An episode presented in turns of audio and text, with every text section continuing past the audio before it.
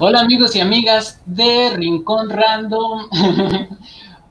Hoy estamos estrenando espacio con un montón de amigos y de músicos eh, y vamos a estar hablando sobre la música en los videojuegos. Les acompaña Manolo Chotre y si quieres se van presentando para que los conozcan. Aquí, hola, mi nombre es Adrián Duarte. Saludo a todos. Espero que les guste el programa de hoy.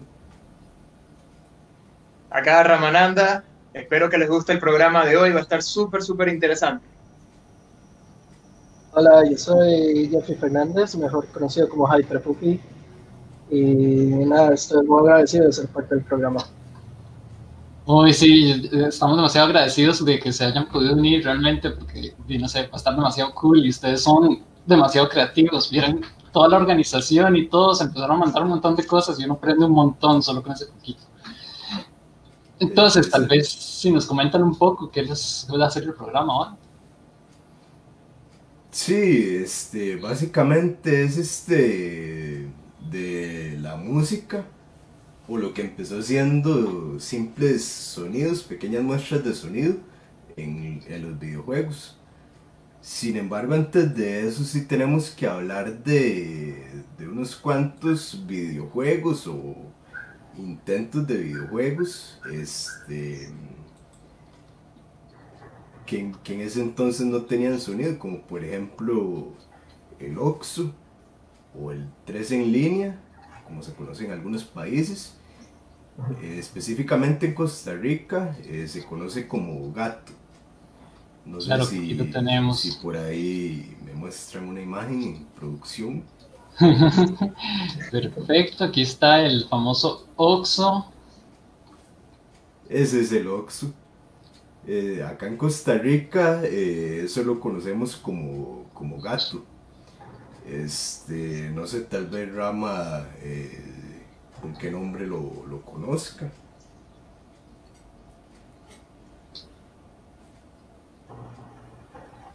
Rama. Sí, de hecho, en, en Venezuela le conocemos como juego de la vieja. Dime, ¿se pegó? Sí. no, pero sí. Hay un poquito de problema con el internet. Ya, en Venezuela ese juego le llamamos La Vieja. La Vieja. La Vieja. Interesante. Sí, yo... De hecho, creo que en varios países tiene como que su, su nombre particular, ¿no? De verdad. Sí, como le digo, acá en Costa Rica eh, lo conocemos como gato. En España, si no me equivoco, y en Chile es que se llama tres en línea. Y bueno, en Venezuela la, la, vieja. Este, en este caso, este videojuego no, no se comercializó. Este, fue simplemente una tesis de un estudiante de una universidad de Estados Unidos para ilustrar lo que era la interacción entre una computadora y el ser humano, ya que en este caso el oponente eh, era eh, la misma computadora. De hecho, veo que se conectó Salvat, nos dice Oli, Soli Salvat. Hola, hola, saludo. Hola. Qué bueno verla por aquí. después de eso, eh, tenemos otro videojuego que ya ahí se, introdujeron lo que eran este, los, primeros eh, los, primeros controles de, videojuegos. Estamos hablando del Tennis for Two. Perdón si no lo pronuncio bien.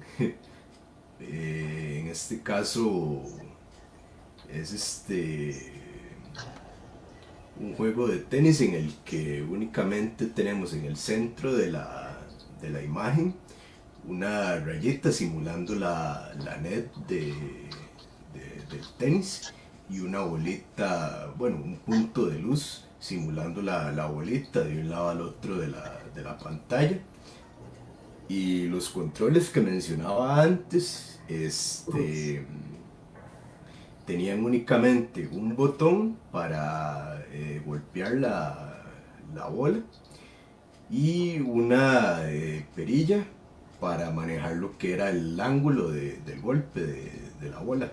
De hecho creo que ahí lo podemos compartir, perdón. Me dicen si se está viendo bien. Adelantar un poco. Lo podemos ver bien, sí. Sí, es correcto.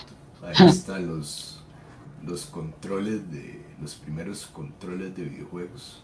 Qué vacilón, o sea, súper grandes, solo un botón, una palanquita y esa cajota. Sí, con eso se podía hacer mucho, vieras. Eso era hace bastante ya, como, como apenas experimentando, ¿verdad? Sí. De hecho, nos estaban comentando ahora, bueno, tras de cámaras, que en esa época no, no se puede decir que había música del videojuego, ahí era nada más el sonido del park. Sí, de hecho ahí, este, no sé si, si escucharán el sonido, pero el único clic que, que se escucha es simplemente los botones de, del control de, la máquina. Nada más el propio videojuego no, tenía eh, sonido. Claro.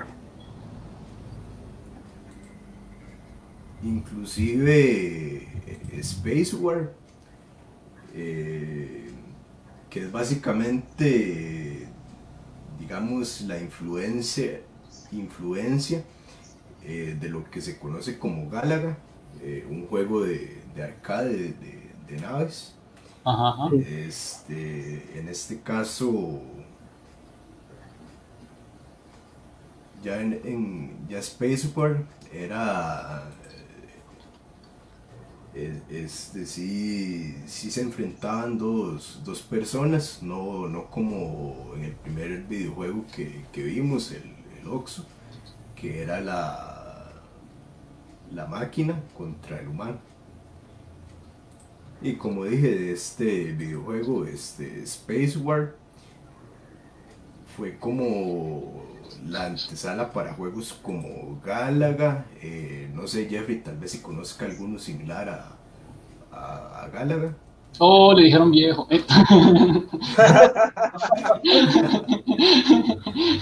no hay, no hay marcha atrás. Galaga, Galaxian, más grande, digamos, todos sí, Galaxian, sí.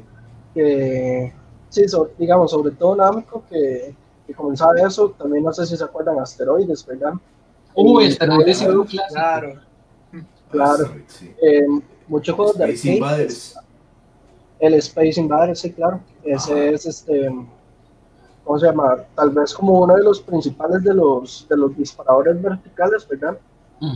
y, y, ¿cómo se llama? Que, que, ha revolucionado, ¿verdad? Comenzó en Japón y, y, cuando vino a América se convirtió ya no solo en un juego, se convirtió como en un culto, ¿verdad? El, el famoso bichito alienígena, ¿verdad? Que, que, aparece en todos lados ahora, aparecen tatuajes, ¿verdad? O sea, personas oficiales se lo tatúan, eh, la gente se lo, se, lo, se lo puede dibujar, por lo menos un aproximado. Es ya, es ya un movimiento de cultura, ya, ¿verdad? No es nada más como un juego de arcade que quedó en el pasado. Trascendió como Pac-Man, ¿verdad? Digámoslo así, ¿verdad? Son juegos que que, que han sobrepasado esa, esa brecha. Y siento que esos juegos como que marcaron una época en la historia totalmente diferente. Yo creo que por eso la gente se los tatúa y les tiene tanto cariño, porque vienen a marcar lo que es ya como el inicio de, de, esta, de la cultura del videojuego, de los gamers, está el arcade, y si no me acuerdo, si no me equivoco, ya habían, empezaron torneos incluso de videojuegos de, de Pac-Man y de Space Invaders, y de Asteroids, creo. Es correcto, sí. Ha marcado... Eh sí, ha, marcado este, tanto eh, la época de los 70 que, ¿cómo se llama? Sí, ahí lo tenemos. Ahí sí. sí, es casi, digamos, si alguien, si quieres hablarle a alguien de la vieja escuela, ¿verdad? Estos son como, como, como obligatorios, ¿verdad? Claro. De hecho, hay gente, si nos están escuchando, si ustedes se acuerdan de algún videojuego de su época de infancia, que tal vez no sea la misma época de infancia de nosotros, o de algún juego muy retro que les gustaba. Inclusive yo quería también hacerles eh, una pregunta. Eh, bueno, ya Rama nos dijo que en Venezuela se, se, le llama la vieja a lo que es el 3 en línea o gato acá en Costa Rica. Pero eh, en su país, bueno, si nos están escuchando de, de otros países, eh, ¿cómo se llama? Eh, ese eh, juego, ¿cómo le podemos llamar? Space Invaders, no sé, retro. sí, es un juego tradicional, ¿no? sí, ah, correcto, correcto, correcto. Ese juego tradicional en su país, ¿cómo, cómo es que, que se le llama? Entonces, ya ahorita que vemos, ¿no? Que estos videojuegos, que era, vamos a decir, algo muy básico, claro, en su momento era toda una, una revolución, ¿no? Como cuando ahorita nos muestran esos gráficos 4K con, bueno, iluminación que parece una película. Este, sí, digamos, era, era bueno, como decías ahorita, Manuel, ¿no? Lo, lo, que creaba como que una cultura nueva que hasta ahorita, ¿no? Porque para que jugadores que tienen ahorita, no sé, 15 años, reconozcan Pac-Man, es toda una hazaña, ¿no? Imagínate, ya como 50 años después. Entonces, bueno, vemos que parte de esto, por un lado los gráficos, porque son súper, ¿cómo decirlo? Memorables.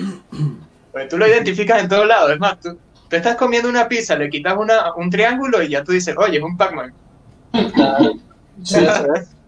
Exactamente. Y entonces, este, bueno, y vamos a decir, el otro aspecto viene a ser entonces la música, pues. Este, ¿cómo, porque ustedes que conocen más del tema, cómo resolvieron eso de la música? Porque al principio es como que, ok, estamos haciendo un juego como, ¿no? El, el 3 raya, la vieja, ¿qué necesidad hay de ponerle música a eso? ¿No? Entonces, ¿de, de dónde surge esta, esta segunda parte, ¿no? Sí, ya lo de la música, bueno, que en, esta época todavía no, no, se podía hablar de, música como tal, sino este, simplemente sonidos. O sea, un tono que lo agarraron y lo cortaron a la mitad, ya ahí tenían dos tonos. Sin embargo, el tono original le, le bajar un poco la, la frecuencia y ahí tenemos tres tonos diferentes, de diferente duración y de diferente frecuencia. ¿Esto que, a qué nos lleva? Al videojuego eh, Punk de la Atari 2600.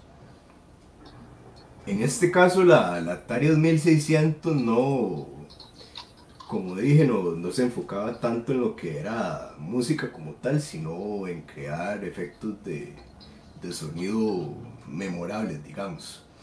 No, como la, la, NES con su Super Mario Bros. 1, que esa canción todo el mundo la, recuerda. De hecho, un día le estaba diciendo Manuel que ese tipo de, de melodías no, aunque usted no sea gamer, este, en algún momento de su vida la, la habrá escuchado. Claro. Y es que tenemos. Ahí está. Ay, dale, dale, dale. otra vez. otra vez, otra vez, otra vez. La del Mario, bueno, esa que todo el mundo la conoce, ¿no?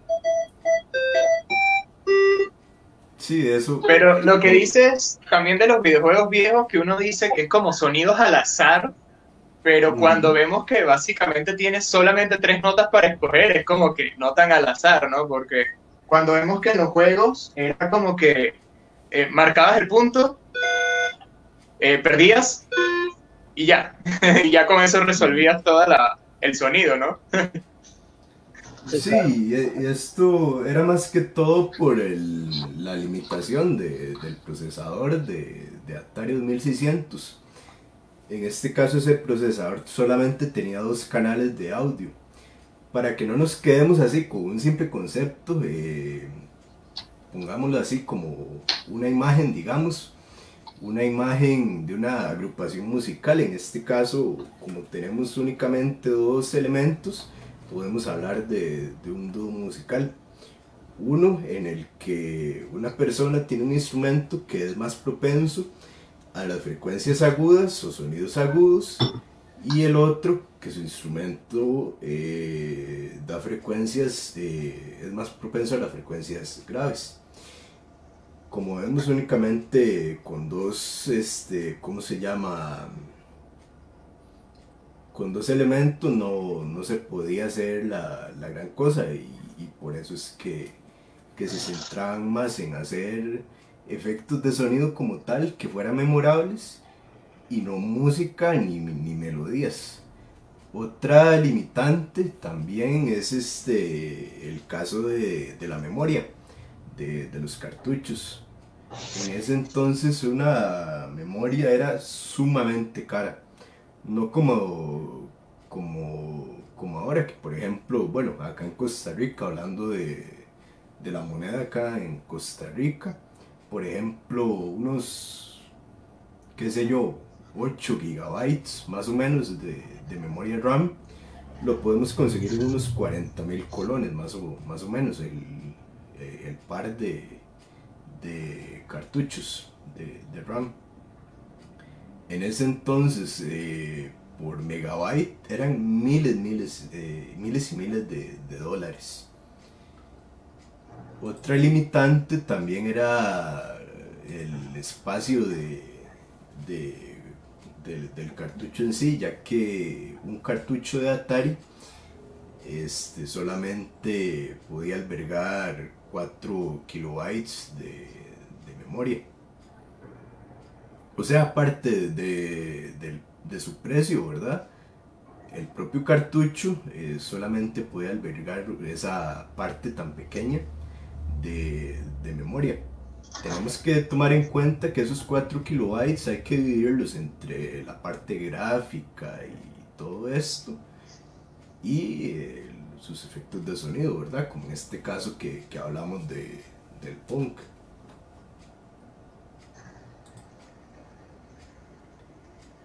Claro, porque viéndolo así es como, imagínate ahorita una imagen de esa, ¿cómo decir? De esos memes súper tostados, como quien dice, ¿no? Que los han guardado muchas veces, que pierden tanta calidad, te pesan 100 kilobytes. Imagínate, tenías cuatro para hacer un videojuego. Sí, súper sí. Y eso como estaba diciendo Adriana, así que sumarle que tiene que tener la parte gráfica, la parte de programación, la parte de sonido, entonces tenías que dividir demasiadas cosas. Claro. Sí, era, era comprimir demasiadas cosas en un espacio tan, tan reducido.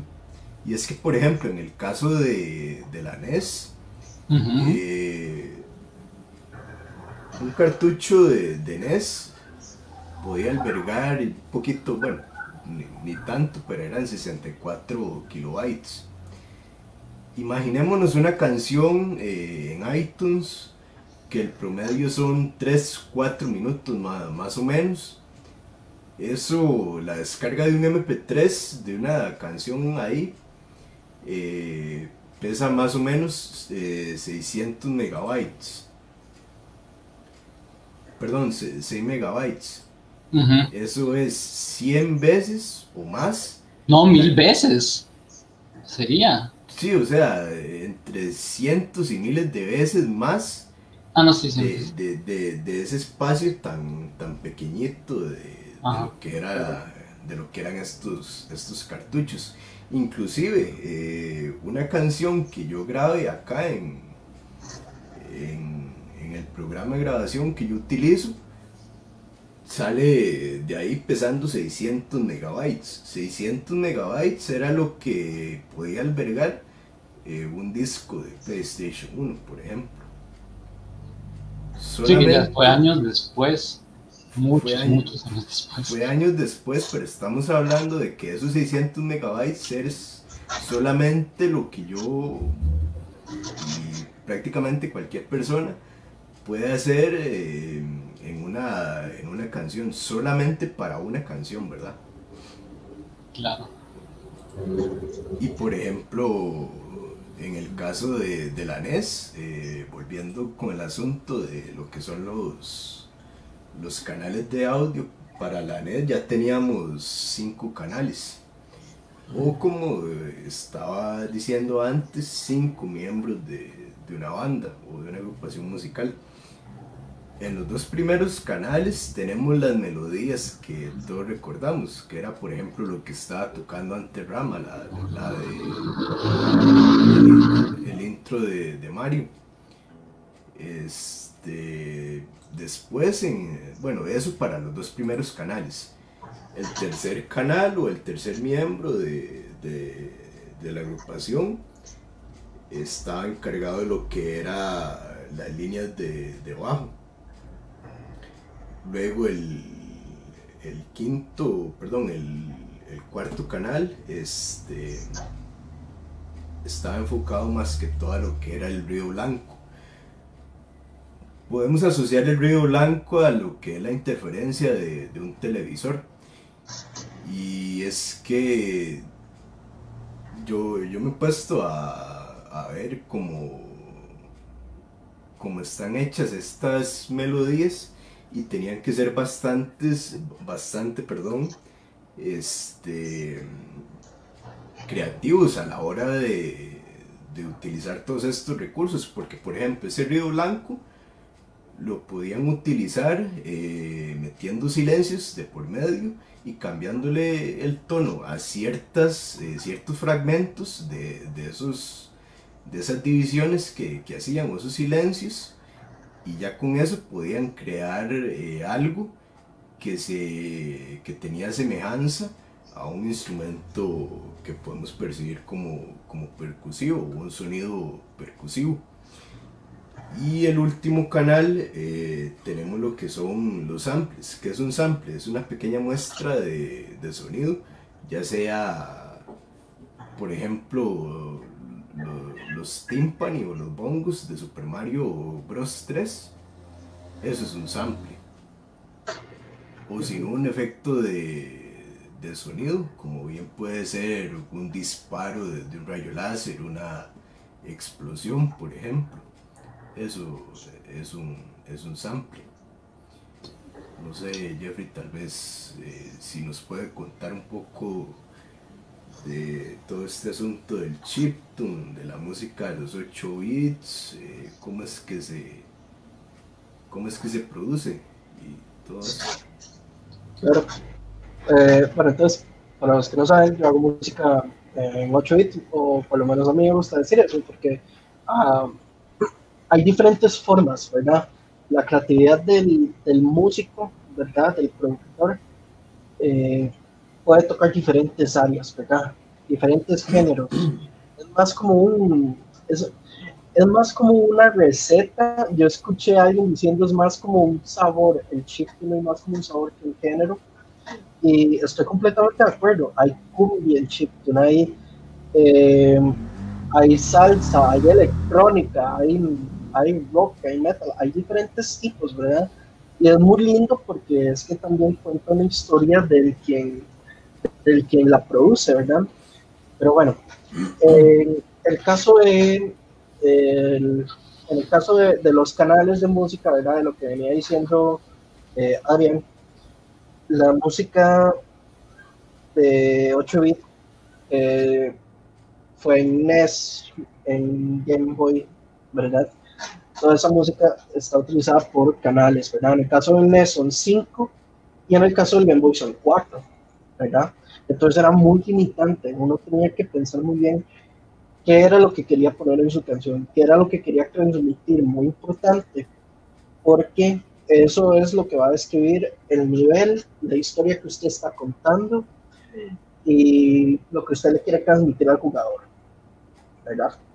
Entonces, digamos, si yo quiero hacer un nivel de, de, ¿cómo se llama?, de cueva, volvemos al, ejemplo de Mario Bros.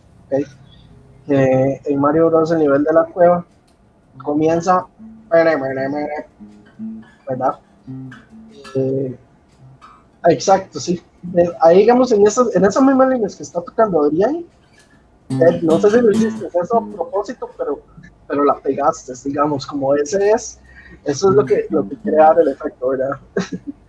Sí, de eh, hecho, de hecho, ese, esa canción si la descomponemos y la, la, analizamos minuciosamente, eso es blues, eh, puesto de una manera, digamos, misteriosa, pero al fin y al cabo eso es este, blues, tiene muchos elementos de, de ese tipo de, de, música. Súper. También, yo sé, digamos, los niveles de agua, que se supone que son como súper suaves, ¿verdad? Eh, tal vez lo estoy adelantando un poco, pero ahorita vamos por ahí, 16 bits con Donkey Kong Country, ¿verdad? Es, eh, no sé si lo han escuchado, es súper relajante. Lo que quiere hacer es que usted está flotando en el océano, ¿verdad? Presionando ¿verdad? Así montón de veces eso no es relajante, pero quieren dar esa ilusión porque usted está en el mar, el mar es sereno, hay pececitos, ¿verdad? Ya si hay tiburones, ya eso es creatividad del quien lo hizo, ¿verdad? Y todo eso, pero digamos, el fin es como que usted va en el viaje, usted va relajado, usted va nadando y usted ahí encuentra cosas, peligros, etcétera, ¿verdad? Pero sí, claro, lo que, eh, lo que hay que admirar demasiado es lo creativo que tenía que hacer la gente con esos sonidos que tenía, ¿verdad? Beep y pop. ¿Qué me transmite beep y qué me transmite pop? ¿Verdad? Me tiene que transmitir algo. Pues sí. Sí, no podía ser que al azar simplemente, ah, tenemos estos dos sonidos, pongámoselos. O sea, tuvieron que haberlos pensado y haber creado realmente todo un, y todo un estudio, probablemente, ustedes que saben más de eso de música, de por qué poner el sonido en cada momento, aunque fuera poquito y simple sí. es que incluso hasta con dos notas tú puedes dar la sensación de, transmitir algo en particular, ¿no? Porque ya es como irse más a la parte del lenguaje musical que propiamente a una canción, ¿no? En, en, un género cualquiera.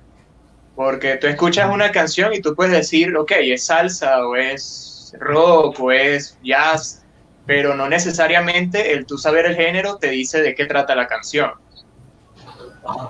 De hecho, me parece súper interesante eso que estaba comentando Jeffrey, de que en Chip, Chipton, ¿verdad? Se llama ese sabor que dices que no, que no sería... es, que haya salsa en eso, nunca había escuchado, sería bonito ahora tal vez compartir en nuestras redes una canción que tú tengas. De, de hecho, hace un tiempo hace un tiempo yo, yo había visto un comentario de, de, de Jeffrey también. Eh, no sé si fue en manera de broma, pero sí sonó bastante interesante el, el Maria Chiptune o algo así, era... Maria Chiptune. Sí, era como combinar Chiptune con mariachi. Yo, yo, no sé si lo había dicho de broma o, no, pero sonó muy interesante. Imagínate, imagínate eso, imagínate Chiptune y mariachi, es como, es la, es la idea del millón, eso, eso por lo menos en la comunidad del Chiptune Dicho y hecho, hay una comunidad del chip, ¿verdad? Alrededor del mundo, pero sí, yo dije, como qué lindo ese mariachi con chip, como nadie en México pensó eso. De hecho, aquí, digamos, a donde yo vivo, yo vivo cerca de la, de la central de mariachis, ¿verdad? Eh, aquí, mm. hay unas centrachis en el país. Todos los mariachis de todos los grupos se juntan, ¿verdad? Y entonces en eso, en que pues, los ves en la noche, están afuera, están hablando, están fumando, están fumando, ¿verdad? Entonces yo me acerqué un día a ellos como, hey, tengo esta idea, yo hago música. Ah, entonces usted sabe acordes y, y cómo se llama, tiene musical y yo, ajá. Este, si le cuento lo que, si le cuento lo que yo hacía, o sea, me, me decía que yo estaba ahí, no sé, loco, ¿verdad? Entonces yo tuve que, que decir, sí, claro, y yo sé teoría musical, yo toco todos los instrumentos. Tengo una idea para hacer esto, ¿verdad? Y entonces en mi cabeza ya se estaba surgiendo el nombre. Yo decía, como decía Adrián María Chiptun, ¿verdad? Eh, es un trabajo, un proceso. oh, entonces sí está en proceso el proyecto, el trabajo. Sí, claro, estoy por, estoy en la, estoy en la fase de, de contactar al mariachi. bueno, ya está, ya, está avanzando. Oh, pero sería genial escucharlo. Ahora, cuando lo tengan, nos lo pasa para pasárselo a todo el mundo. Imagínese, Perdón, esto. Y ahí Gerard está comentando, saludos a mi bro Hiperfufi. Ay, Gerard, ¿cómo estás, hermano? Un gran abrazo, querido. Y, espero que estés bien en estos tiempos. Y, si quieres hablar algo de, de, juegos, por favor, éntele, éntele, que hable papá ya con nosotros. sí, sí, sí, sí, lléguele. Yo estuve jugando con él un día de estos y nos matamos. De hecho, hay algo que quiero mostrarles. Eh, si me permiten nada más como 15 segundos. Adelante, adelante. Claro, sí, sí, dale. Ok, te, voy a sacar de la cámara para que se pueda ir tranquilo. A ver. Bueno, vamos a tener una sorpresa, incluso nosotros tenemos esta sorpresa, no sabíamos que... Sí, no, no teníamos idea de qué, de qué iba a ser. Oigan, ¿se imaginan esto en 8 bits?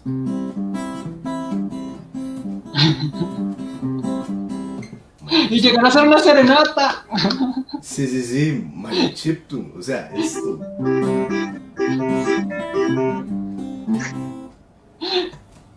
Una serenata Ay, demasiado, demasiado bueno. Ya saben, si tienen una novia o un novio gamer, tienen que hacerle la serenata en Chiptune. el nuevo. Sí, sí, Se van a ganar muchos puntos. Sí. Tal vez una pieza de corazón.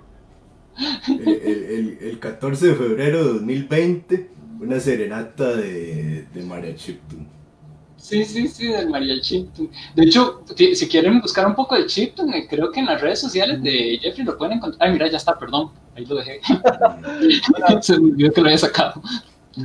Ya volví. Sí, sí, ahí, puede, ahí pueden encontrar, pero en México hay, hay bastantes. Puedo recomendar bastantes. Hay uno que se llama Niño Virtual. Niño Virtual es de México, ¿verdad? y él hace covers, ¿verdad? Pero, ¿cómo se llama? Bien picantes, bien picantes, ¿verdad? Estamos hablando también covers de series también. La Rosa de Guadalupe. Hizo la intro. Imagínate, ¿verdad? Qué lo que era la Rosa de Guadalupe. Sí. Bueno, eh, regresé, porque quería mostrarles. primero, estos son mis dos bebés. Son mis dos Game Boys. Oh. Este, em, este es de mi infancia y este lo conseguí reciente y va a ser un, ejemplo de lo que es, digamos, cómo, cómo se muestran estos cuatro canales, ¿verdad? Este mundo. Este cartucho, si ustedes lo ven, no es oficial, es pirata. es re pirata, pero este cartucho está habilitado para hacer Entonces, si yo pongo el cartucho y prendo, espero que tenga baterías tiene baterías. Prende mi Game Boy, aparece el quien lo desarrolló, y estos son los cuatro canales. ¿Ves? Un, dos, tres, cuatro. Y con eso, vos haces la música. Mira, te muestro. Ignore lo que dice la cela ahí, no, no, no le presté atención a eso sin tele. Pero mira, ojo eso. Vos esto, vos lo, ¿cómo se llama? Vos venís y limitas el sonido, Adrián seguro está relacionado con esto. No sé si ves dónde está la flecha. Esto es el cuadro. Sí. Ajá. Y este es el salida, ¿verdad? Digamos, si yo lo tengo aquí ah. y dejo una nota sostenida, va a ser. Y si yo la mantengo así, va a ser. ¿Ves? Eso es este, el, el sustain, si no me equivoco. El sustain que va bajando. Eso es lo que, hace, lo que mantiene una nota y eso es lo que ¿verdad? Y algo también muy bonito que quiero compartir. Em, vamos a ver si lo tengo. Ay, no, disculpe. Ah, sí, aquí lo tengo. Este es, em, bueno, para los que son de nuestra edad, esto es un disquete, ¿verdad? no es el símbolo guardado solamente, es un disquete que existe. Vos con Costum guardabas una imagen con estos, ¿verdad? Yo guardaba mis documentos de, de, de Word en la escuela. ¿Alguien guardaba documentos? ¿Qué está haciendo? Uy, perdón, una anécdota. Cuando yo entré a la U, tenía que, eh, no tenía quemador de discos en la casa y no tenía llave malla. Eso ya era muy avanzado de plata para mí. Tenía que llevar, había un programa para, para el documento, eh, tenía que hacer un documento en Photoshop. Se, se partía y tenía que llevar un estuche lleno de disquets y ponerlo. Todo el mundo con su llave oh. De bueno, por lo menos te, vieron de hipster. Sí, sí, sí, sí, ahora estaría, ahora sería de moda. Bueno, en fin, para no cansarles tanto con el cuento, este es un lindo recuerdo de Argentina. Este es un amigo mío que se llama Los Paz Moritas y este es su álbum, esto es un álbum que se llama uh, Amor Punga. Y él metió como, creo que son nueve canciones, las que tiene son muy buenas, es cumbia chiptune, eh, grabadas en Commodore 64. Eso es computadora, pero de los años de piedra, ¿verdad? Sí, de, hecho ese nombre me suena conocido. El Commodore o la C64 es precisamente eso. Pero, a ver, ¿cuánto, ¿cuánto es que dice lo que tiene este floppy? Ah, no me dice, pero, pero los que son de esta época, o sea, la idea, ¿verdad? Creo que yo había encontrado ese dato y eran como 100 o 200 megas o algo así. Lo, máximo, ¿verdad? De, un, de un floppy, lo, máximo. 200 megas. Entre 100 o 200, el máximo, ¿verdad? Wow, interesante. Bueno, sí. Y quería que me parece algo curioso, que ¿Y qué herramientas se utilizarían para producir ahora el Shipton? Bueno, en esa época es una cosa, pero ahora si alguien quisiera como ver qué es el Shipton y meterse un poco en el mundo, así como está el pixel art, meterse al Shipton. Pero antes, un saludo a Alexander. Hola Alexander, Alexander Hernández, Amara. Uh, bueno, puedes, a ver, puedes, puedes hacer esto, ¿verdad? Puedes, si querés si quieres eh, ser purista, ¿verdad? Ser auténtico, decir, ok, yo quiero hacerlo con el Game Boy, lo puedes hacer con el Game Boy. Puedes hacerlo por medio de programas de computadora, puedes hacerlo con el teclado, ¿verdad? Como tiene, como tiene nuestro querido Gamba, ¿verdad? Ahí tiene como, ¿verdad? Puedes, hacer un ejemplo, ¿verdad? Eh, de 8 bits y, y, y, dale, lo puedes llamar así, lo puedes llamar chiptune, ¿verdad? Rama, si querés hacernos un ejemplo de... Sí, porque, no, de hecho te iba a preguntar porque uno de mis sueños frustrados ah, fue el, aprender a hacer chiftos. Oh. Hace mucho tiempo este, me enteré del género, pero claro, después me, empecé a dedicar a otras cosas y dije, voy a tener que dejarlo de lado. Pero sí es algo que me llamó mucho la, atención, ¿no? Y, ver, eh, como dice Jeffrey, que es todo un, sabor, ¿no? más un género que no, no, es obligatorio tampoco hacerlo desde el, desde el Game Boy, ¿no? Sí, exacto. Aquí lo tengo guardado.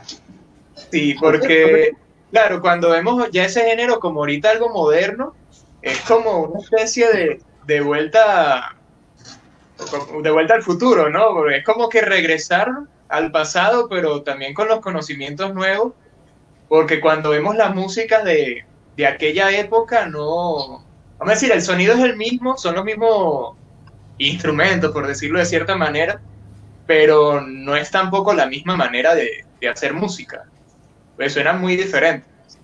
De hecho, podemos poner el ejemplo, ¿no? La, cancioncita del, del arcade de, de Pac-Man, que cuando veías en aquel momento era una piecita corta de música que se repetía.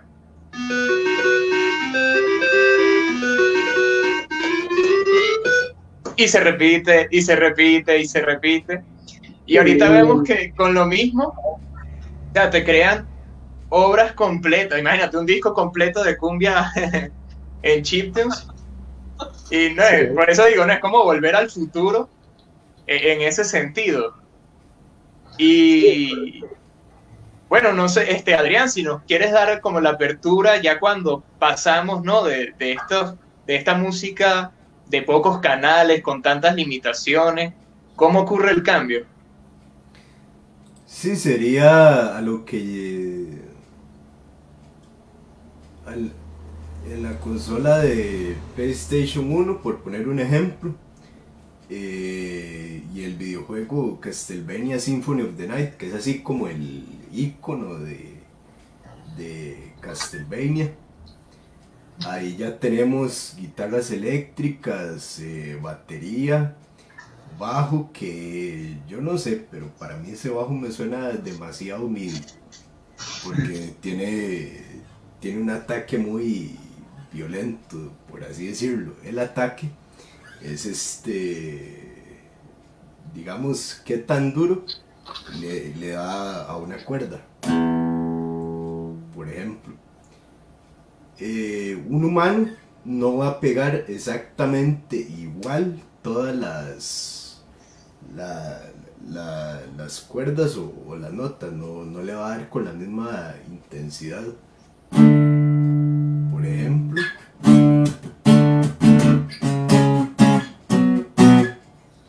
eh, no sé, eso que, que hice, no debe estar todo exactamente con la misma intensidad. Precisamente porque está el factor humano. Un instrumento MIDI, si, si analizamos la, digamos, el espectro de, de onda, todos los, ataques van a estar exactamente a la misma altura.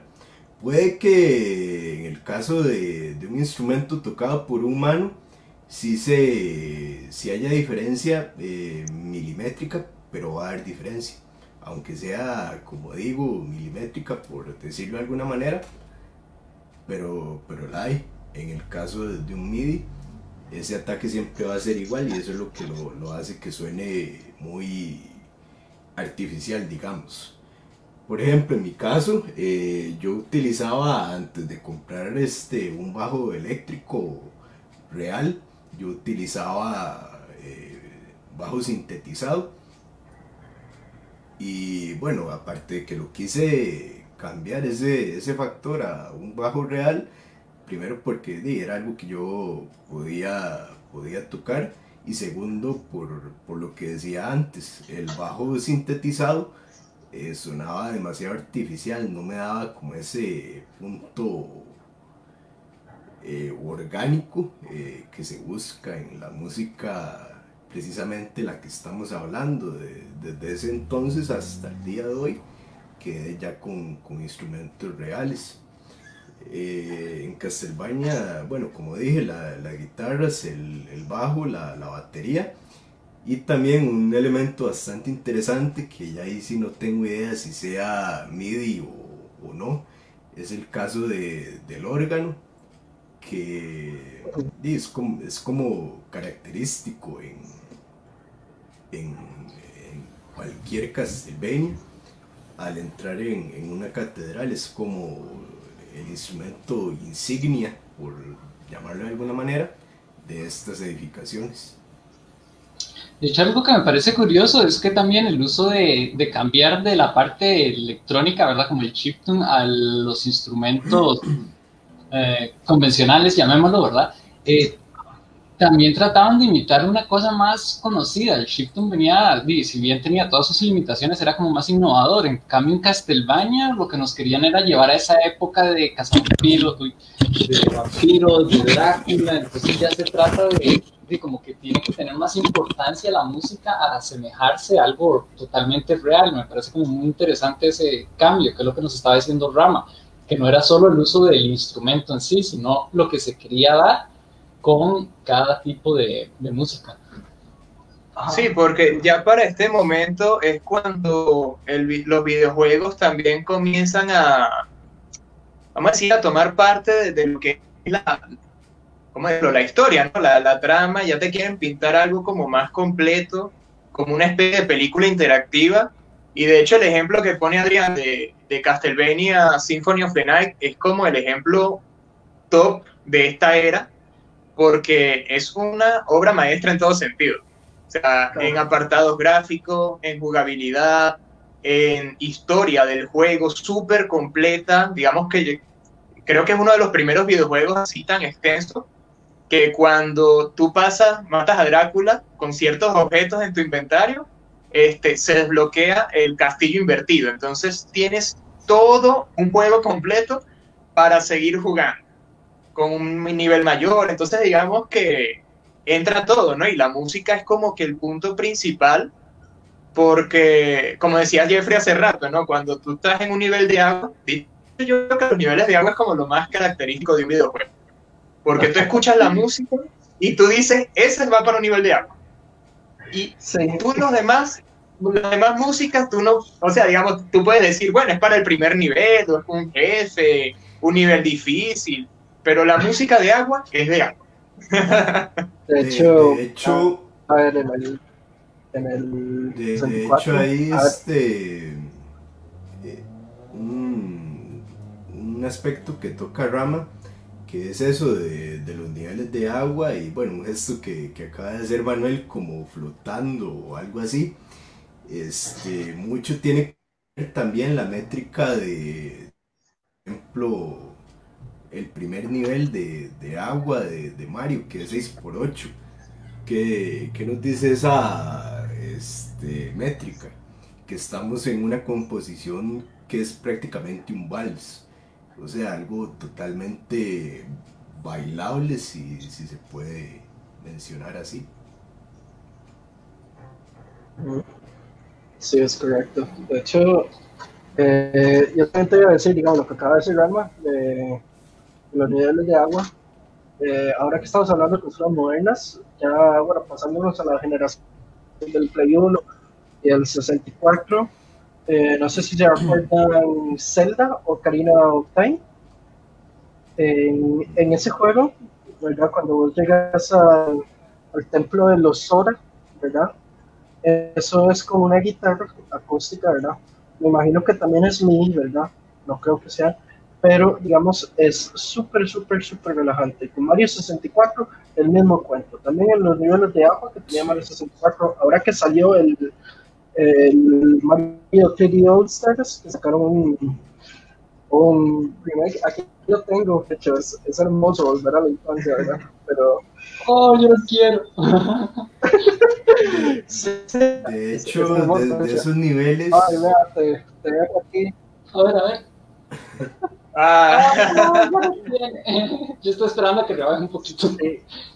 De hecho, esos niveles. Yo lo juego en el emulador de la computadora. Ah, cuenta. Ya no, ya no, yo también, ya lo descargué. Sí, ya. Muy bien. Habemos algunos que tenemos que tirar de puro emulador, lastimosamente. Nos toca. Sí, sí, sí. De hecho, yo estaba entre comprar este piano o comprarme un Switch. Oh, Adivinen qué cogí. Bueno, es más fácil emular un Switch que un piano. Sí, dale. Bueno, el piano está hermoso, lo más que lo puedo hacer. Ah, sí, eso, sí.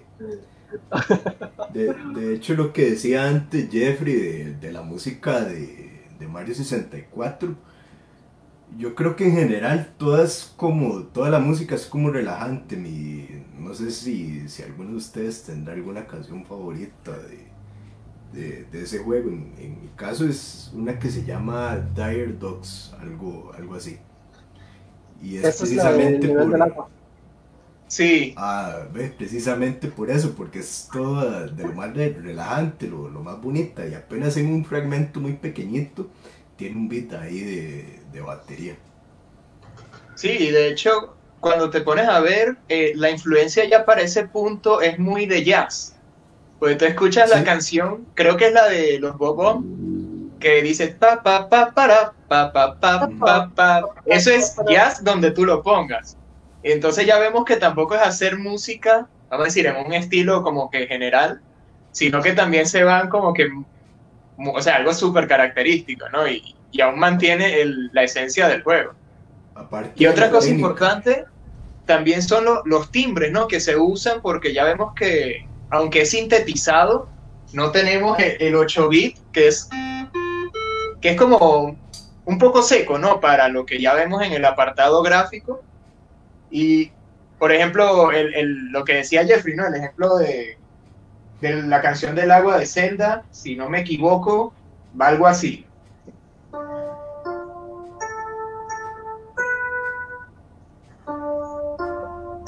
Ah, sí, sí, esa es una de las que de las que aparecen.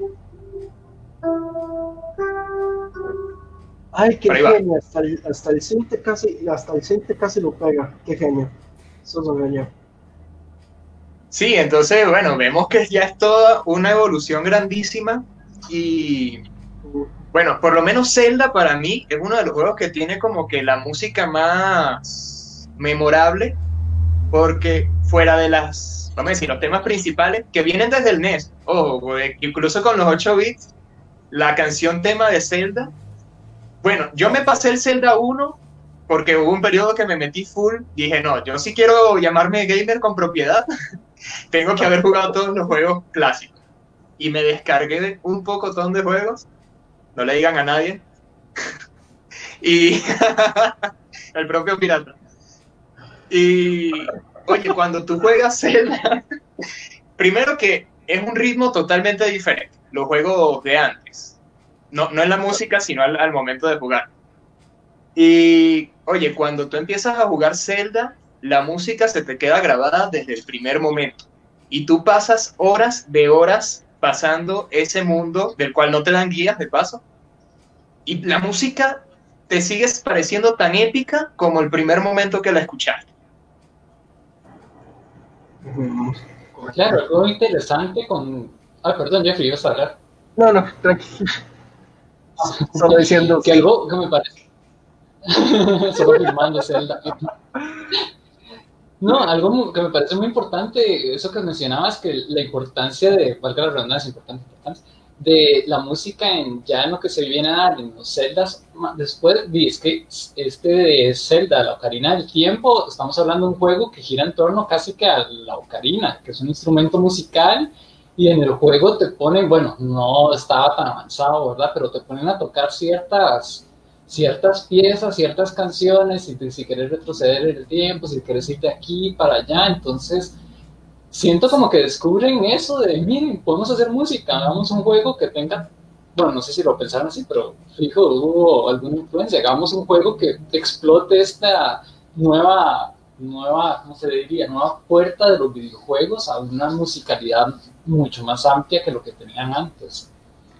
Y, no solo el hecho de poner la música así como así, porque de hecho hace unos días estaba comentándole a, a Manuel que por ejemplo en, en la escena de, de cuando hay que tocar Song of Healing o canción de sanación, si no me equivoco, que es la, la traducción, este, digamos, el pentagrama que aparece con las, con las flechitas no está puesta ahí así como así. Este, los botones que hay que tocar están puestos exactamente a la altura que va cada nota de cómo realmente se tiene que tocar la, la, canción. Y perfectamente pudieron, pudieron decir, ah, no, este juego es para, para niños, ¿qué, van a saber de, de música? Pongámoslo ahí a, a, lo loco, a como sea, pero no, eh, se tomaron su tiempo para realmente poner las cosas tal y, como son. Y uno ya después que, que le dio por esto de la música fue que descubrió ese tipo de cosas, ¿verdad? Pero sí, o sea, hasta ese nivel de detalle en esos aspectos, ¿verdad? Claro.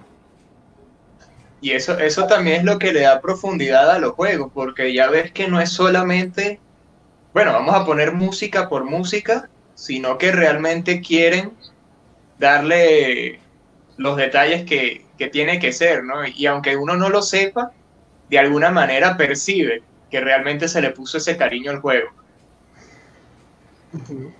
Claro, ahí compartimos la imagen para que la gente vea eh, lo que nos estaba comentando Adrián de la, de la partitura y se van poniendo donde va cada nota.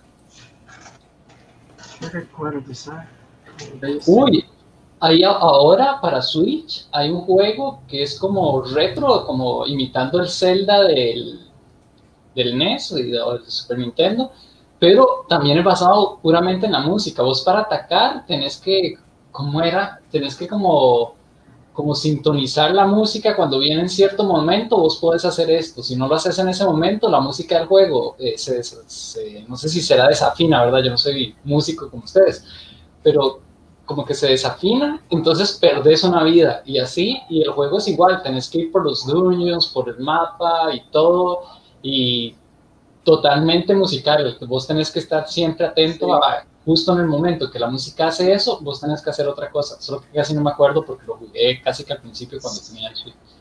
Se llama Cadence of Fire y una de, una de mis amigas, mis amigas Chipsel, de Reino Unido, yo comparte de la pieza de gama, o sea, ella hizo el tema principal en ese juego específicamente.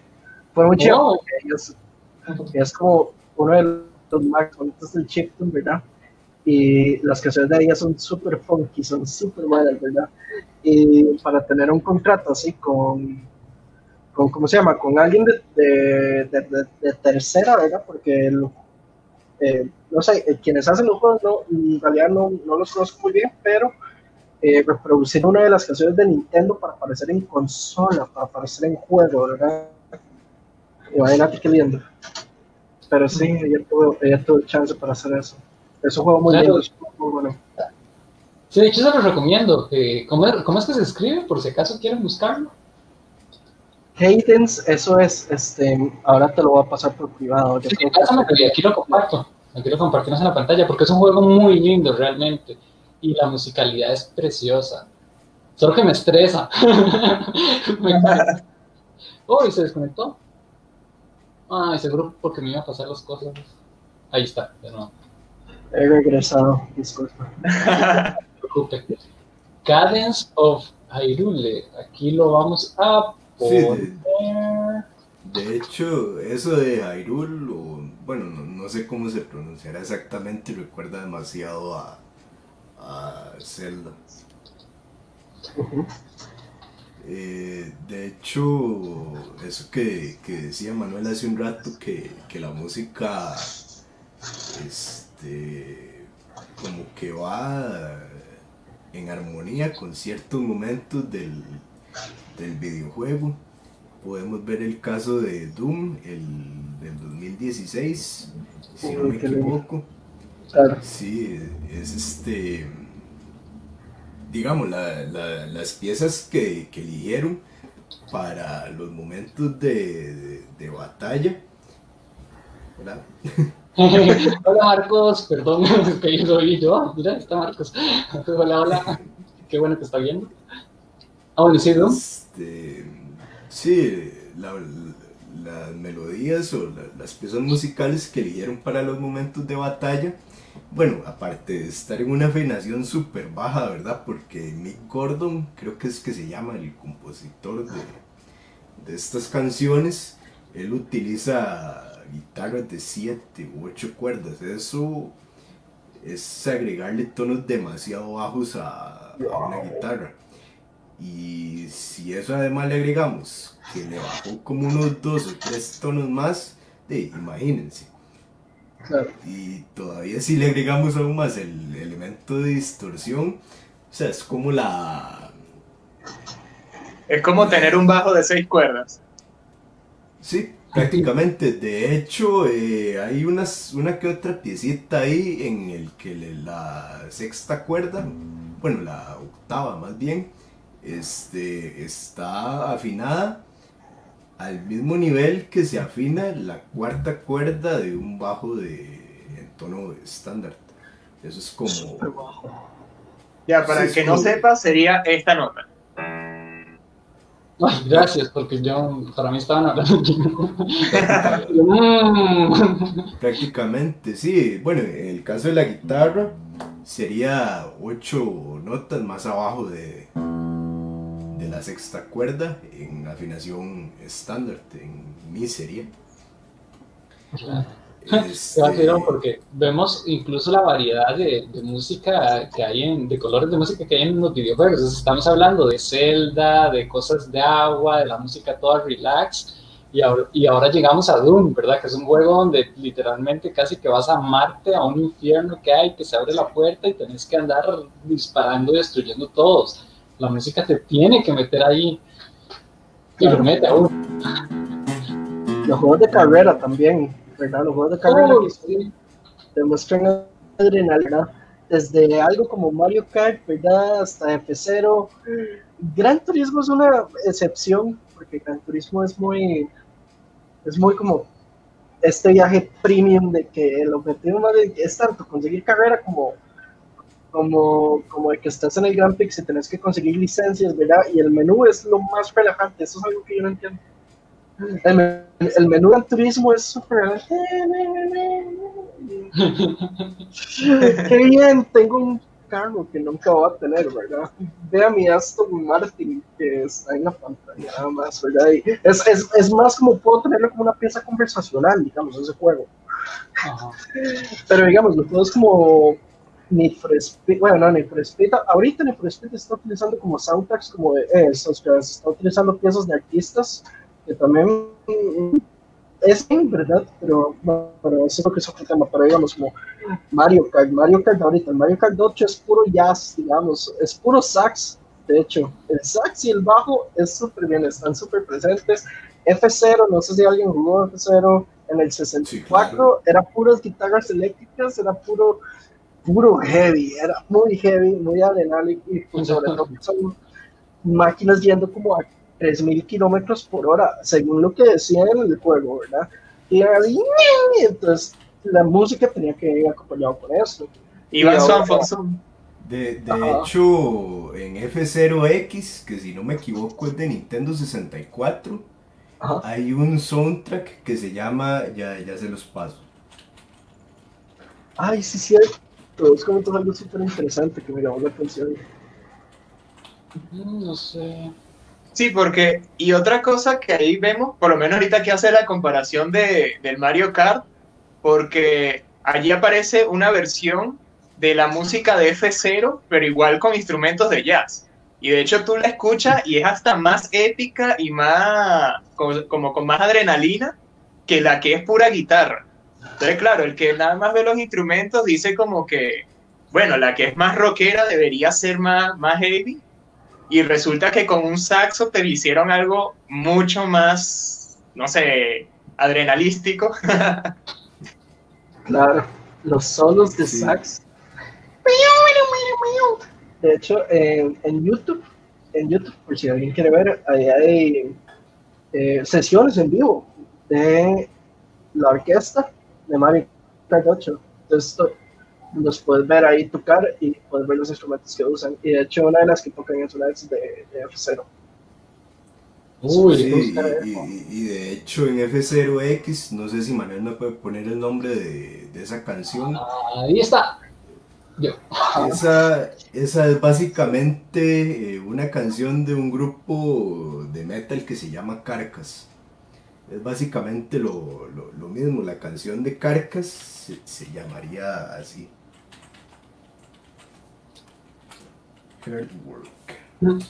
Un ejemplo de esto, de, la aceleración de la música, mientras me pasas el... Ah, ya llegó. Bueno, no importa, lo termino rápido.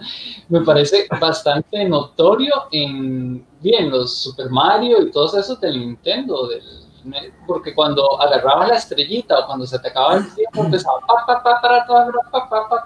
la música se aceleraba un montón y era como, ¡ay! Tengo que correr, tengo que correr.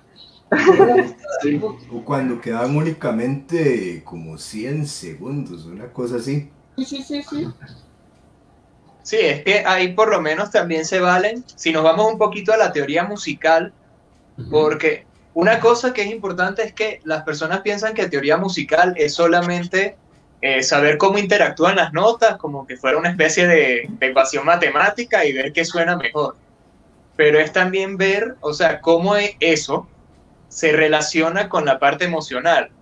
Y es como, como dices tú, ¿no? Te, estás jugando Mario Bros, pa, pa, pa, para, pa, pa, y tú vas tranquilo de la vida pasando tu nivel. Pero cuando te tardas mucho, empieza pa pa pa pa pa para pa pa pa pa pa pa y ya tú como que y ahora qué hago y tú con el control ahí y ahora y o sea y especialmente en el nivel 8 en el mundo 8 el nivel ese que es súper larguísimo creo que es el, el, el 8-1 no sé qué es no sé es como el triple de, los niveles normales el que no lo ha jugado tiene que jugar sí entonces este vamos a decir son muchas herramientas de las que ya los compositores se pueden valer Aquí resumiendo, ¿no? Porque tenemos el tiempo o el tempo. O sea, una, obviamente una canción más lenta va a inspirar, este, vamos a decir, que tú te sientas más relajado, más tranquilo o más triste eh, una canción más rápida va a hacer que te sientas como que más activo, más adrenalina, o por ejemplo, eh, usualmente en los jefes finales, cuando tienen más de una fase, mientras más difícil, la música muchas veces se va acelerando más. Entonces también te puede dar la sensación como de, peligro. Otra de las herramientas, vamos a decir, fuera de lo que es la composición musical, que es las escalas, los acordes que tú elijas, es también eh, bueno, lo que hablaba hace un rato, el timbre que tú usas. No es lo mismo hacer una música con un saxo que con una marimba o con una guitarra. en la misma guitarra. Tienes una guitarra acústica, una guitarra eléctrica. Entonces, lo que te transmite la pieza va a ser distinto. Sí, no, no, es lo mismo, por ejemplo, esas canciones que decía de, de Doom, que básicamente lo que transmiten es un sentimiento de euforia, de, sí, de, estar alterado, ¿verdad? Propio de, las batallas contra demonios, creo que, es, si no me equivoco, los enemigos de, Doom. Sí. Sí, o, si no, eh, lo contrario sería la escena del primer The Last of Us, la escena de la muerte de, de Sara, que sería la, hija de, de, Joel. Ahí hay una melodía un tanto triste o melancólica y, que pega muy bien con la escena que, estamos viendo en, ese momento, ¿verdad? de hecho, la puedo tocar acá que habíamos quedado precisamente para dar el ejemplo, porque es una melodía súper sencilla. De hecho, son básicamente dos acordes, que sería un mi extendido. Dos, ver, Son tres acordes. Un mi, un do y un re. Y con tres acordes te arman toda la escena. Sí.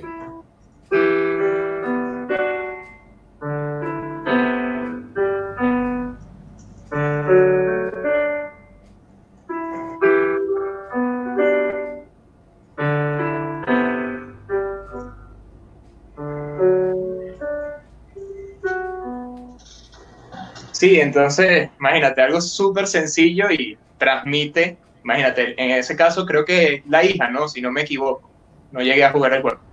Sí, es la, hija de, de, Joel, uno de los protagonistas del, videojuego. Y es que también, digamos, aparte de, la estructura, eh, composición y todo esto, también un elemento a destacar es el violonchelo, ¿verdad? que es el que toca la, melodía eh, de, la canción. Personalmente a mí ese es un sonido que me gusta bastante, el de un violonchelo, precisamente porque pega muy bien con este tipo de melodías así melancólicas, tristes.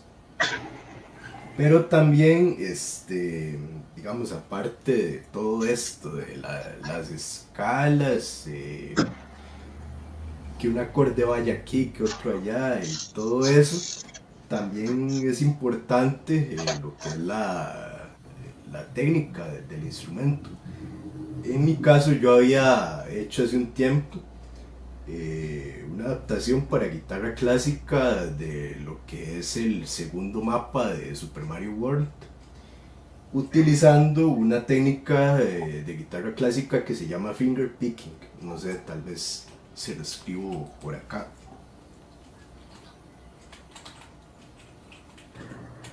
The finger picking. Aquí está. Ahí está. Que básicamente lo, que hacemos ahí es simular un poco eh, lo que sería tocar un piano. O sea, tenemos, por ejemplo, el bajo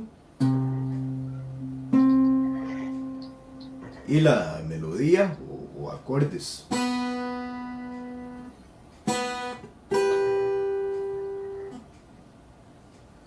Y, y llama más o menos así.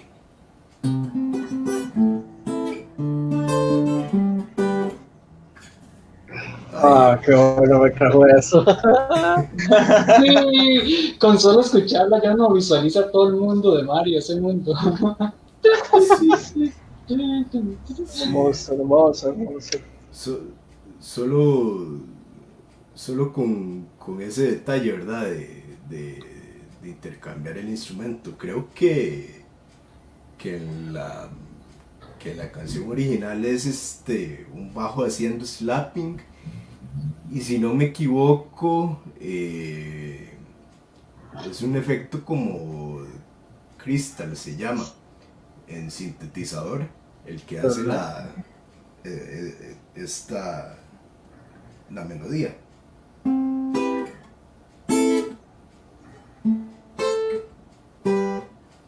Y es que básicamente eso es el, el finger picking, hace eh, por un lado el bajo y por otro la melodía.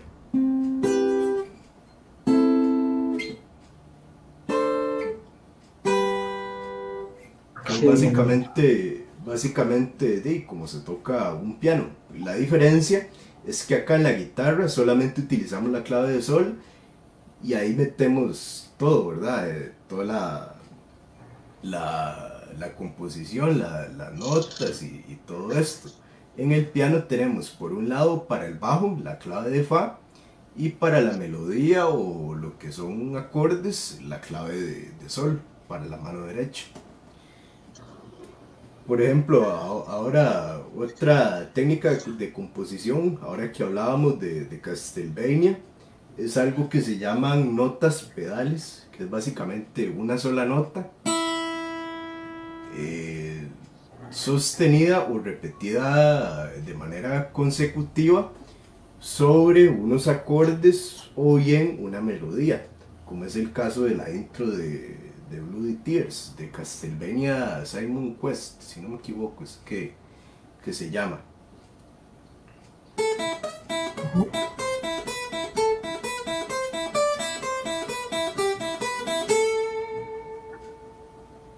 Ahí tenemos eh, dos cosas. Uno, sería esta nota, sería un mi, que va todo el tiempo acompañada de la melodía.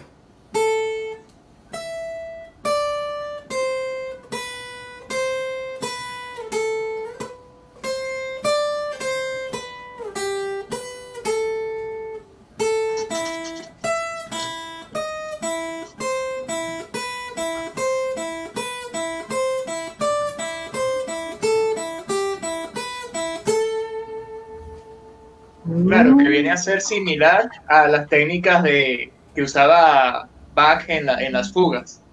Sí, de, de hecho, eh, ahí es donde quería llegar. Una este, canción de, de Bach que, que utiliza este tipo de técnicas sería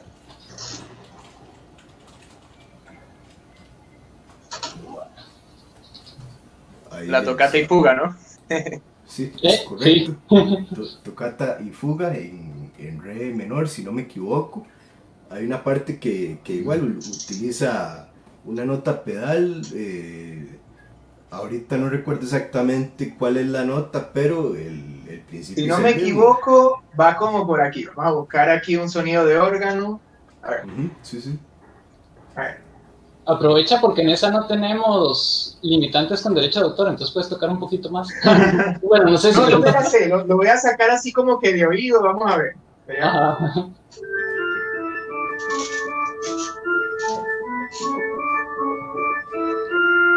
Ah, tengo buen oído, ¿eh?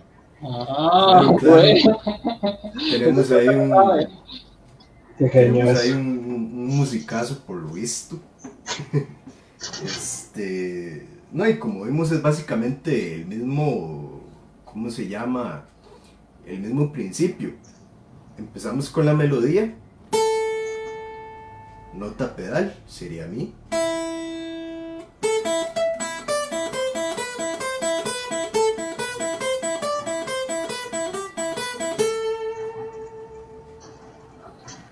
Otro ejemplo, este en el registro grave, en este caso de, de, la guitarra, lo tenemos, por ejemplo, en Doom, en el primer nivel.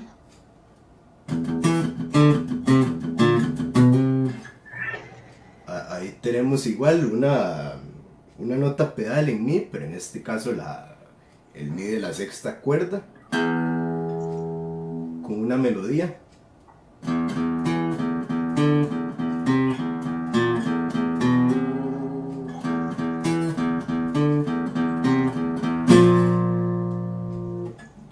Tiempo la nota pedal en, en mi.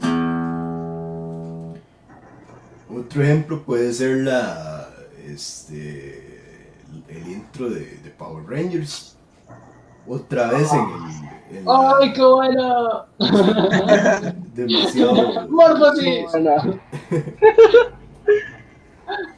Nos este falta uno más. ¿Perdón? Nos falta uno más. O sea, la pantalla está de forma como cuando quieren hacer el Megazord. Nos faltan como, nos falta una persona más. Sí, sí, Vamos a hacer la escena. Qué bueno los Power Rangers. Uy, algo que me parece curioso, perdón, que lo quería mencionar cuando hablamos de Chipton, o sea, hace rato, perdón. Que también hay algo muy curioso, porque no sé si ustedes se acuerdan, en el Game Boy normal, no ni siquiera en el Game Boy Color, en el Game Boy normal había un juego de Batman. Y la intro de, del juego era igual que la intro de la serie de los noventas entonces me parece que ese fue como un gran reto porque en sonidos de Chipton tenían que pasar una intro full musical de, de, una serie animada. Entonces fue como, no sé, me pareció demasiado logro. Es como, es como el caso, por ejemplo, de un videojuego de, de Super Nintendo que se llama Rock and Roll Racing. Ahí tenemos este, piezas desde Black Sabbath eh, que es un grupo de, heavy metal, hasta por ejemplo, no sé, si no me equivoco, Rob Zombie también aparece. Y eh, es el mismo caso de emular una canción de, una banda convencional, digamos las dos guitarras eléctricas, el bajo y la batería, en, en, formato MIDI, ¿verdad? Que es el, básicamente el chip y cualquier música electrónica, digamos. Bueno, como les decía, en el caso este de, esta canción, tenemos igual en el registro grave de, la guitarra una nota pedal en mi. En, en esta ocasión tenemos acordes que sería mi 5 y fa 5 Iría más, más o menos así. Ven, es como ir intercalando entre acordes en este caso y la nota pedal, eh, sería la sexta cuerda.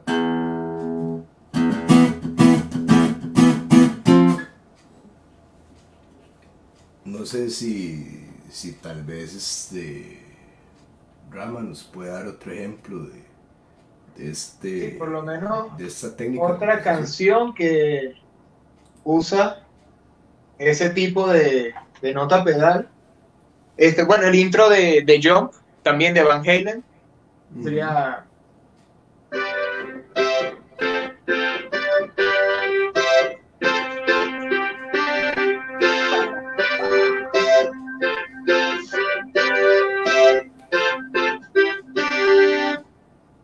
Jump.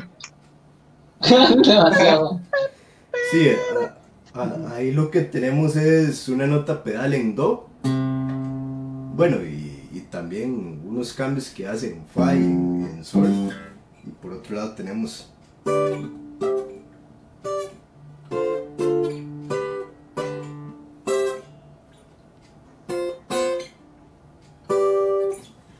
algo así más o menos. Es que la, la guitarra es un tanto complicado, digamos.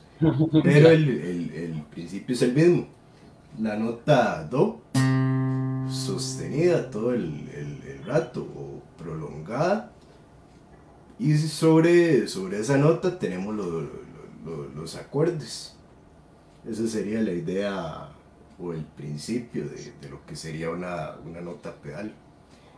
Una nota que va por sobre unas melodías o una sucesión de, de acordes. Claro. Bueno, sí, de hecho es interesante. Ya, disculpa, Manuel. ya, este. que es interesante esa parte de la nota pedal porque, de hecho, ese tipo de, de técnica o de elementos se ve mucho en la música de Oriente, la música árabe, la música de la India, suelen dejar una nota fija y a partir de ahí crear el resto, ¿no? A ver si aquí improvisando algo, no más que para dar un ejemplo, ¿no? Vamos a tocar con, un órgano, por ejemplo. Cuando tenemos una nota pedal, usualmente re, no más tocando la escala ya nos vamos a transportar a otro lugar.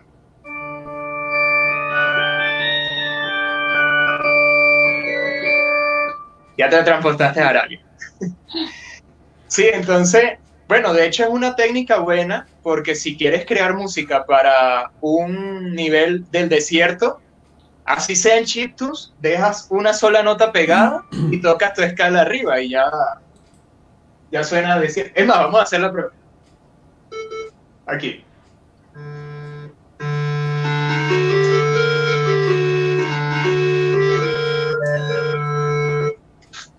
Nos puso la piel de gallina de todo, qué genio. Sí, sí, sí. Me, me Ustedes nunca jugaron, esto me recuerda el primer, primer, primer juego del Príncipe de Persia, o sea, no hablamos de Play. Madre, yo le iba a decir eso. Sí, se me había olvidado ese juego. Era lo máximo, eh, estaba en DOS el juego, y uno era un bichito blanco con un poquillo de pelo y ya, porque era puro pixeles. Sí, yo, yo le iba a decir eso, precisamente me, me acordé de, bueno, me, me, imaginé una, una culebra saliendo de una vasija ahí bailando. sí, sí, sí. Sí, sí. bueno, yo creo que ya lo tenemos que ir dejando aquí porque el tiempo ya se terminó. no sé, uy, veo, ahí veo que hay comentarios. Dice Esteban, hola Manuel, muchos saludos, hola Esteban. Con Esteban jugábamos un montón ese primer príncipe de Persia. es un crimen. Hola. Y hoy, yo creo que yo creo que esto da para más incluso. Ahí pongan en los comentarios qué les parece, si les gustó, porque podríamos hacer, si quieren, una segunda parte. Igual ya tenemos como programado varios programas aquí de este espacio. Dice Esteban que, que, bien suena la música. Muchas gracias. Super cool. También estaría muy chido hacer algo de chiptunes también porque me encantó. ¿Cómo, sí, todo eso? Mira, ahorita que tocas el tema. Lindo, ¿sabes? Claro. Uy, Jeffrey, se te cortó un poco, ¿no te lo Sí. Sí. No, sería bello, que me encantaría, claro. De lindo sería ver una episodio así. Ajá. Sí, porque, porque de hecho, bueno, eh, la música electrónica, bueno, ningún género electrónico es lo, lo mío. Sin embargo, la mayoría de directos o en vivos que ha hecho Jeffrey, yo me he quedado ahí todo el rato escuchando lo, lo que ah. hace. Yo no he visto ninguno. bueno, yo lo empecé a seguir hace poco, hasta hace poco Adrián me comentó quién era su voz y empecé a escucharlo y yo, ¿qué es esta locura? Porque no sabía que existía Chico. sí, sí, vale mucho la pena escucharlo. Como les digo, a mí que no, no es mi, algo de mi preferencia, él logra que yo me quede ahí todo el rato escuchándolo. Gracias. Claro, vamos a ver cómo se logra hacer algo así. Pero digamos, sí, sí, me puedo caer al amigo de las cumbias, me puedo caer y, y, cada uno ahí hablemos, ¿verdad? Y mostremos arte de lo que hacemos y todo, ¿verdad? Claro, sería muy chévere ver todo el proceso, o parte, ¿no? Del proceso, porque es algo súper interesante. Que por cierto, Jeffrey, me dijiste, nos dijiste que conocías a Chipsel. Sí, claro, ajá. Bueno, si llegas a hablar con ella, ella es la que hizo que yo tuviera ese amor por el chiptunes. ¿De verdad? Imagínate, hace como, no sé, como siete años, seis años que oí por primera vez el género y fue por la música de ella que yo me enamoré del, de realmente todo el género y el impulso de querer aprender fue por ella. Ah, eh, es súper buena nota, es súper buena gente. Es muy accesible y, y, ¿cómo se llama? Eh, inspira un montón, inspira un montón también. Muchísimo. Muy bueno. Bueno, entonces lastimosamente lo dejamos aquí.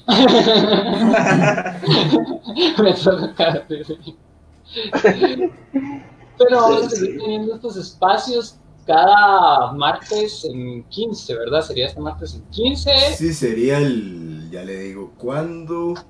Para que se puedan 6 de octubre el 6 de octubre, que comenten qué les gustó, qué no les gustó, qué les gustaría escuchar. Va a ser más que todo dedicado a la música en general, en la música, en la cultura pop, ¿verdad? Todo esto que hemos estado viendo.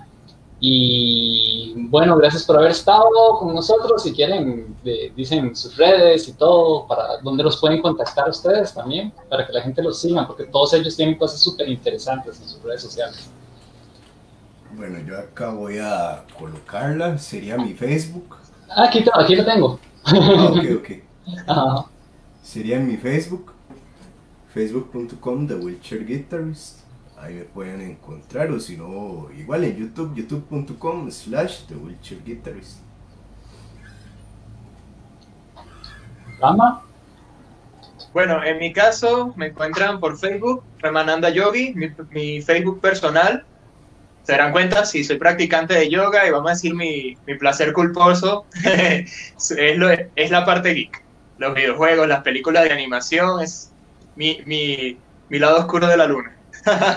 el oscuro. Qué lindo. Bueno, y yo soy Ajá, de Yo soy Jeffrey, cualquier cosa se me quieren escribir, si no sé, hablar de la vida o quieren ver mi, eh, mis cosas, me pueden encontrar en Spotify, en SoundCloud, o, donde escuchen música, probablemente ahí va a estar. Y bueno, eh, ahorita hay como un material nuevo ahí en desarrollo, entonces ahí seguramente nos estamos viendo, entonces para que no se lo pierdan. Oh, super cool. Y si no, nos convertimos en, en Rincón Random. Sí, sí, fijo, lo tiene que pasar para compartirlo y... Sí, sí. de verdad el chip me pareció toda una locura. Manuel, faltan tus redes. ¿Ah? Ah, dice la mía es Rincón Random. Rinconrandom.com. Bueno, tengo una, mi, Facebook Manuel Ochotre. Ahí me pueden encontrar, como estaba mi nombrecito Manuel Ochotre, pero ahí es como de dibujo y cosas así, no tiene como mucha relación de los, de los programas. Entonces sería, sí, recuerden que nos pueden seguir en rinconrandom.com, ahí hay una parte que está en las redes sociales, y si no, estamos en Instagram como Rincón Random Web, en Facebook como Rincón Random Web, en YouTube como Rincón Random, en, bien, ¿qué otra red? Yo creo que son, ah, Twitter y las demás, ¿verdad? en Rincón Random, las dos R rojas, esos vamos a hacer nosotros. Y vamos a tener muchos más programas, estamos teniendo más programas que antes, ¿verdad? Ahora con, con Rama vamos a tener el jueves un programa súper interesante de Cyberpunk. Sobre el Cyberpunk, sí, la revolución espiritual. Exacto, van a estar muy chiva para que, para que, o sea, muy loco porque es ver toda la parte humana del cyberpunk y espiritual y todo eso, de cómo se relaciona con la vida todo, o sea, es una locura. Igual vamos a tener un programa mañana, mañana miércoles, eh, el viernes tenemos transmisiones de un juego de rol, por si lo quieren ver, meterse en el mundo de rol, y los sábados tenemos un programa con Sociedad Avatar y Rama también,